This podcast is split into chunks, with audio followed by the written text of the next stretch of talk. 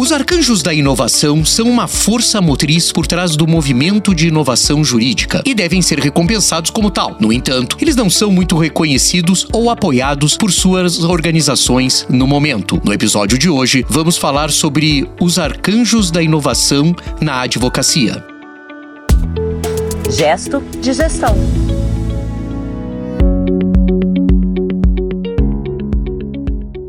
Olá, bom ter você por aqui no nosso gesto de gestão, hashtag 46 ou 46. É isso aí, legal. Gesto de gestão que é uma iniciativa do André Porto Alegre, jornalista, especialista em gestão legal, com a participação da nossa Daniele Serafino, com a crônica do gesto de inovação. Dani, você tá bem? Tô ótima. Beleza, André. Olá, Lupe, olá, ouvintes, olá, Daniele. Que bacana. Gente, a gente tá chegando aí quase no final do ano, já é quase, já estamos aqui aqui, né, em novembro. O Natal tá logo aí. Não fizemos ainda nosso amigo secreto. É, mas vamos lá, vamos ver. Depois que vocês ficarem internacional aí, todo viagem pra lá, pra cá. Eu espero, eu espero, eu vou é. torcer é. pra que a Daniele me tire, porque vem vir um presente Sim, de algum lugar. Do, depois da, da é. que ela não, fez. É, é, é. Não, não, não. Depois disso. Bom, tá. gente, eu, eu quero lembrar aí os nossos amigos, aqueles que acompanham o gesto de gestão e o gesto de inovação, que em dezembro tem especial de final do ano, mês que vem o André e a Daniele. Mas eu sei que eles estão preparando aí dois programas em dezembro,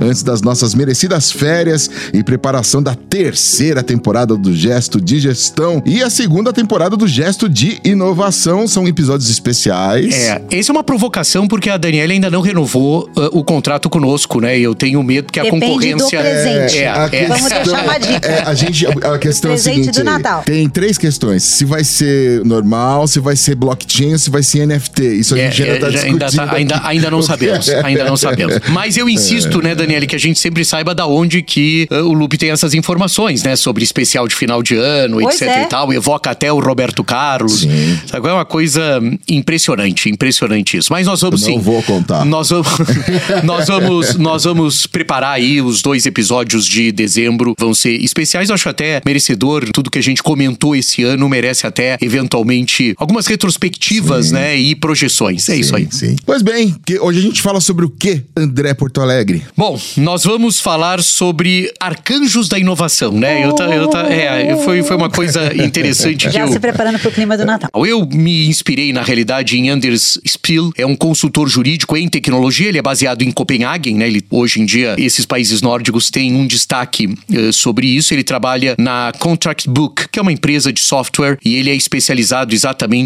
nas questões de advocacia. Spiel traz números interessantes sobre tecnologia legal. Ele coloca, por exemplo, Lupe, que em 2018, 1,2 bilhão de dólares foram investidos no setor da tecnologia legal. Em 21, então, apenas três anos depois, um novo recorde foi estabelecido com 2,5 bilhões. De 2016 a 2022, estima-se que houve mais de 1.800 rodadas de financiamento para tecnologia legal, totalizando mais de 13 bilhões de capital levantado. Então, tudo que a Daniele nos traz não é só também boa vontade, né? Aqui fazendo uma comparação com a questão da diversidade, né? Se diversidade é negócio, tecnologia é negócio também e dos grandes. Uhum. Então não é só uma pretensão, não é o sistema de acompanhamento legal, quer dizer, essas coisas já ultrapassaram, né? Daniele nos colocava no último gesto de inovação, a inclusive. A gente fala, desculpa interromper, André, a gente fala dessas tecnologias, né, que são acessórias, né, desse back-office. Esse momento já passou. A gente está na hora de avaliar tecnologias para a atividade principal, né, para o core da, da operação jurídica. É incrível isso. E você usou um termo que eu achei tão interessante, até profissionais não eram embarcados, mas eram que assimilassem a tecnologia, né? Nós Exatamente. vamos ter que tratar também, vamos fazer muitos programas o ano que vem na questão de RH. Eu tô com essa ideia, é uma questão muito sensível para os escritórios de advocacia e quem sabe seja um ponto que a gente precisa alertar. A questão dos arcanjos é que o Anderson, ele traz essa expressão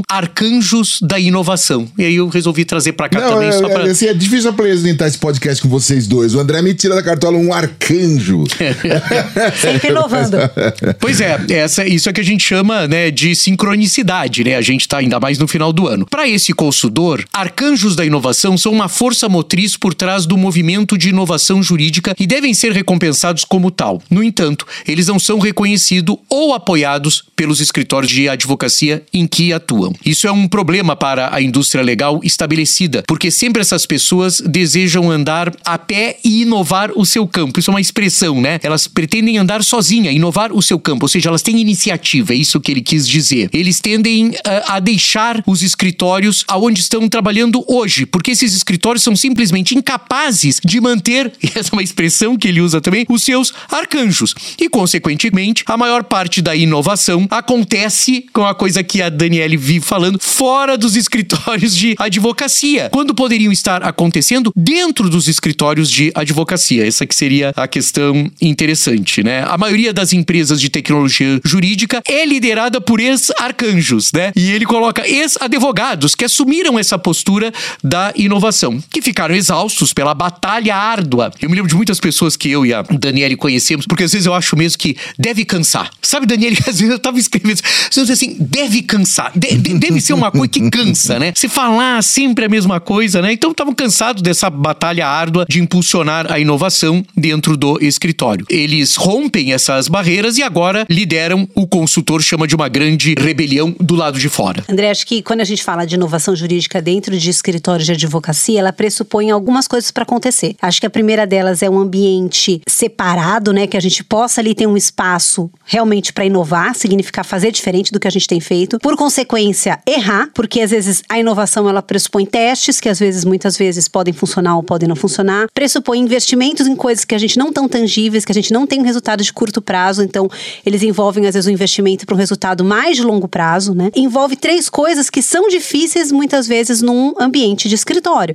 que é você conseguir segregar operações, você conseguir investir em coisas que você não vai ter um retorno de curto prazo e você está aberto a erro, que é um mindset normalmente difícil para o advogado. E é sobre isso, Daniel, que eu acho importante a gente frisar que quanto mais a gente aproxima modelos de gestão dos escritórios de advocacia, mais fácil fica a compreensão sobre essa necessidade. Os modelos dos escritórios é que estão desatualizados, estão incompatíveis, não estão em sincronicidade com o momento que o contratante do serviço deseja. Então, eu acho que é, é uma coisa interessante. Quer dizer, por isso, forçar a questão de gestão, Lupe. Forçar a questão da gestão legal significa fazer com que esses aspectos que a Daniele coloca aqui, a tecnologia fica longe, fique próxima, porque as empresas investem. Escritórios de advocacia têm que investir. Eu acho isso uma grande perda para os escritórios de advocacia, né? Empresas modernas, essas empresas de tecnologia, elas têm programas de inovação. Eles nutrem esses intraempreendedores. Eu acho interessante esse termo. Você não precisa empreender fora. E essa é a crítica que se faz na realidade. Os arcanjos, quando vão embora, vão empreender fora. Podiam empreender dentro das suas estruturas. E de uma certa maneira, essas grandes empresas de tecnologia, elas fornecem recursos para testar suas ideias e abrem espaços para experimentos, que é exatamente o que a Daniele coloca. Na maioria dos escritórios de advocacia, a inovação não é recompensada, Lupe. E os arcanjos da inovação se sentem assombrados e esse termo também eu acho interessante por seus superiores. Você falou do, sobre o cansaço, me lembrou, já que a gente estamos aqui num, com um pezinho na,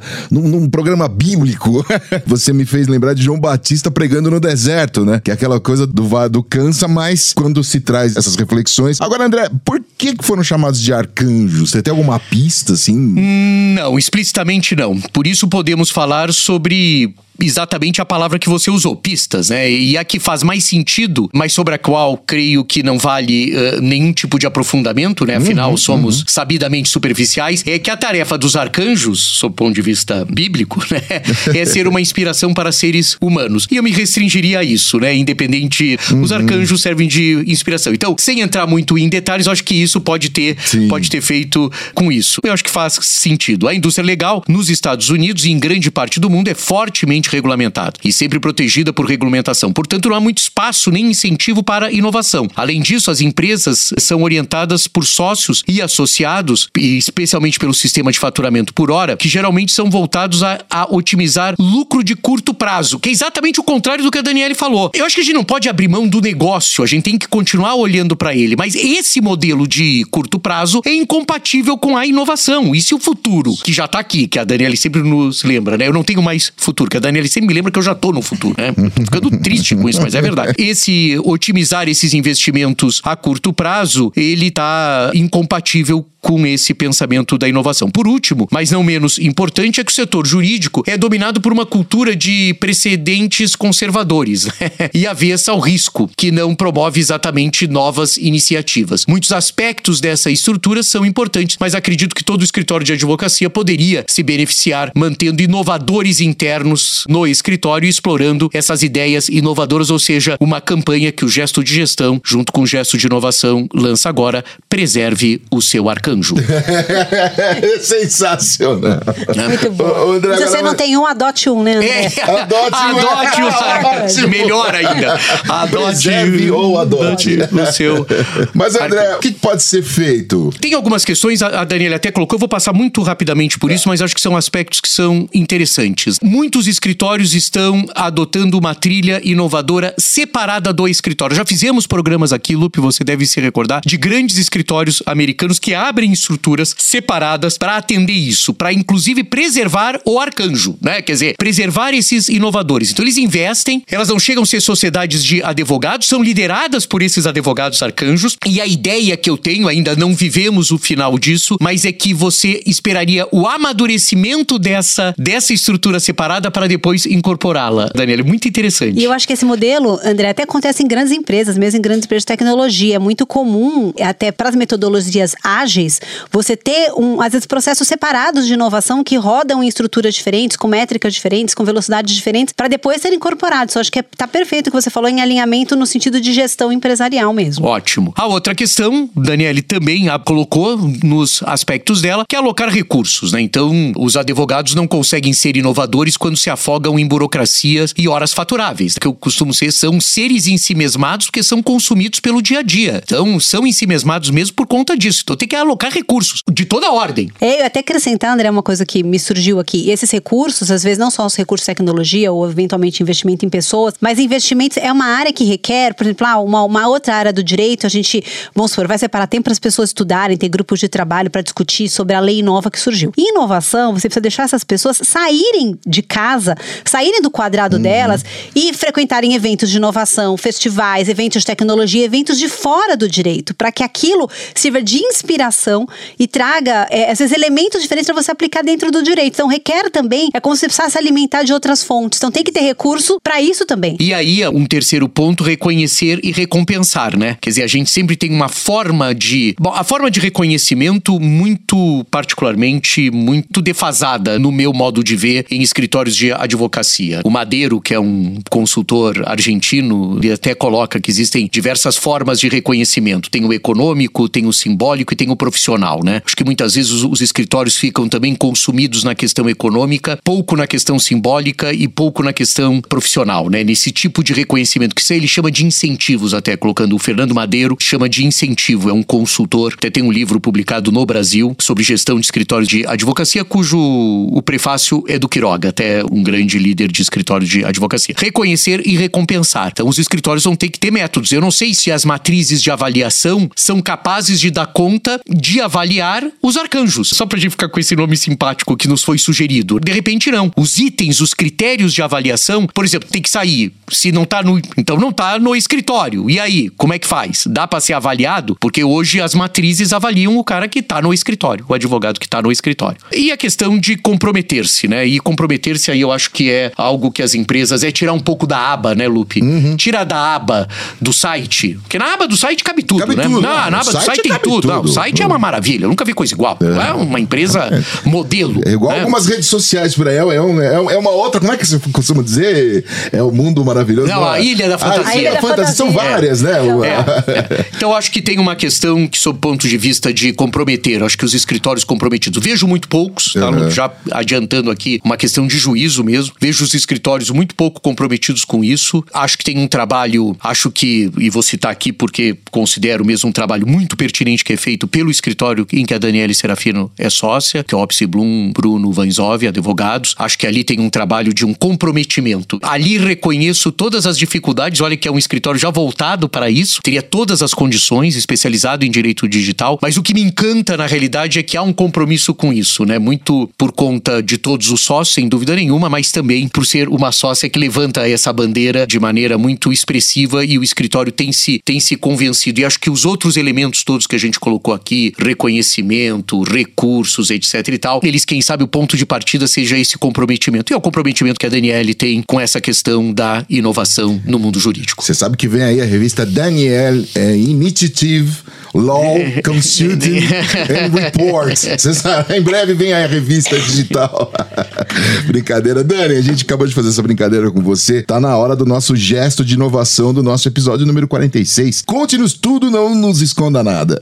Muito bem. No gesto de inovação de hoje, nós vamos falar do ghosting, um fenômeno assustador. Mas nós estamos falando do Halloween, já afinal já passou, né? Então a gente vai falar hoje aqui sobre o ghosting e tentar explicar um pouquinho a conexão dele com o mundo jurídico. Ghosting é um termo usado para designar o término repentino de um relacionamento sem deixar explicações. Esse termo vem do inglês e é derivado da palavra ghost, que significa fantasma. Essa situação normalmente ocorre em relacionamentos pessoais, mas também estamos identificando essa prática em relacionamentos profissionais e me atrevo aqui a dizer que esta pode ser uma nova tendência. O ghosting não é a única tendência de agir de forma silenciosa quando não se está satisfeito com algo que temos observado. Vejo conexão do ghosting com outros dois fenômenos pós-pandêmicos que temos tratado tanto. Esses movimentos, eles têm acontecido no ambiente de trabalho, que é o quiet quitting e o quiet firing, ou em português, a demissão silenciosa por parte do empregado ou do empregador. O fato é que esses disparos silenciosos estão acontecendo em toda parte. É como alguém que quer terminar, mas não tem coragem de fazer isso sozinho. No mundo jurídico, o ghosting ocorre quando os clientes simplesmente param de enviar trabalho para o escritório sem encerrar formalmente o seu relacionamento. Isso ocorre sem nenhuma crítica ruim, nenhum feedback, nenhuma oportunidade de fazer as coisas de forma diferente ou tempo para uma despedida oficial. O fenômeno não diz respeito apenas sobre a maneira do cliente encerrar sua relação com o escritório, mas também sobre como o escritório interpreta o seu relacionamento com o cliente. Gostaria de focar nossa atenção nessa segunda parte. O que fazer para evitar o ghosting do cliente? Ainda não é prática comum no direito ter processos estruturados de feedback de clientes, muito menos áreas dedicadas ao customer service, atendimento ao cliente. Os advogados muitas vezes não estão abertos ou preparados para ouvir seus clientes. Pedir feedback pode ser assustador, requer certa vulnerabilidade e pode haver coisas que você não queria ouvir. Pedir feedback inclui a admissão inerente da imperfeição.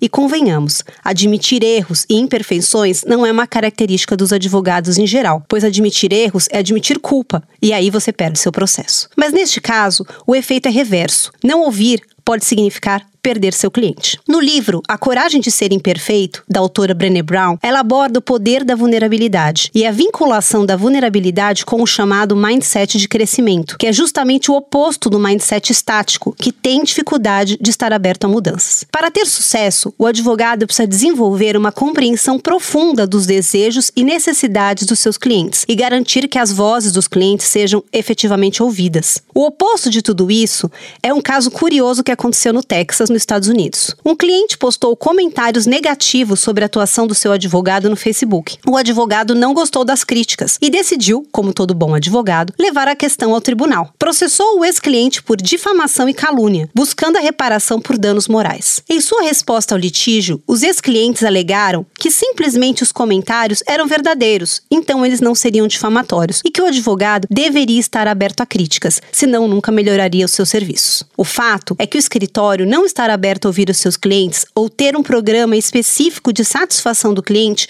pode levar à criação de um ponto cego nessa relação. Pense no feedback como um power-up, aquele cogumelo que faz você crescer em tamanho no Super Mario Bros. Sensacional, Dani. É Sensacional. A é a palavra. Sensacional. Nossa, que crônica. Que crônica. Que crônica. Sem comentários. Não. Muito bom. Qualquer coisa que a gente diga agora. É, não vai fazer sentido nenhum. É, é. é contigo, Lupe. Só me resta dizer tchau.